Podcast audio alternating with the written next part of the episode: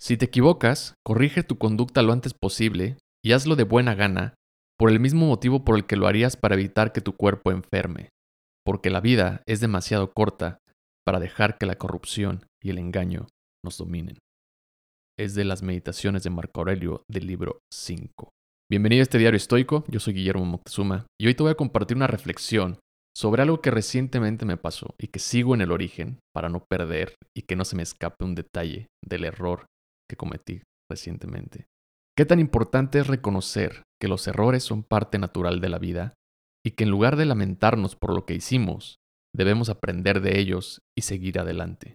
Los errores son algo natural, somos humanos y a lo largo de nuestra vida vamos a cometer muchos.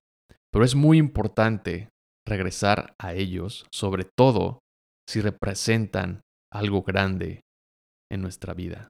Yo lo veo como la escena donde un detective regresa al lugar para tratar de armar las piezas y ver qué fue lo que pasó, por qué, cómo pasó, en dónde pasó, las consecuencias y por último, encontrar una solución o aceptar también que ya no hay nada que hacer más que seguir adelante. Los estoicos nos dicen que es importante recordar que no podemos cambiar lo que ya ha sucedido, pero sí puedes tomar medidas para arreglar la situación y evitar que el error se repita en el futuro. Reconocerlo es el primer paso. Tal vez incluso te diría que es lo más fácil. Lo difícil es regresar a la escena y hacer las preguntas.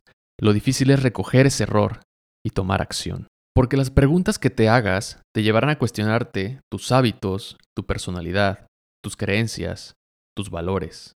¿Estoy siendo honesto con esta persona? ¿Me gusta realmente mi trabajo? ¿Es necesario abusar del alcohol para pasármela bien?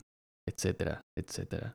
Un simple error te puede cambiar la vida para bien, si lo ves desde el punto de vista estoico. Lo que se interpone en el camino se convierte en el camino, escribe Marco Aurelio. Si le estás pasando mal con las consecuencias de tu error y se te están interponiendo en tu felicidad, conviértelas en parte del camino. No veas al error como algo malo y en lugar de preocuparte constantemente por el error, trata de concentrarte en cómo puedes mejorar y seguir adelante. En lugar de lamentarte por la decisión que has tomado, trata de reflexionar sobre por qué tomaste la decisión, qué fue y qué puedes aprender de la experiencia. Sé el mejor detective de tus errores, persíguelos, analízalos y aprende de ellos. Como estoicos debemos recordar también que tenemos el poder de controlar nuestras propias emociones y pensamientos.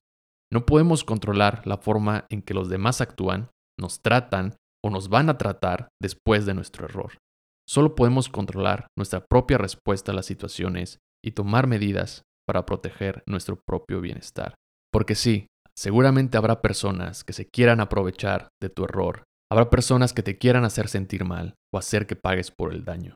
Epicteto dice que no es posible que nos hagan sentir mal o que nos frustremos sin nuestro consentimiento. Así que trabaja como un buen detective, con lo que encuentres en la escena y resuelve pronto el caso para seguir adelante. Sé honesto contigo con los demás y siempre busca hacer lo correcto.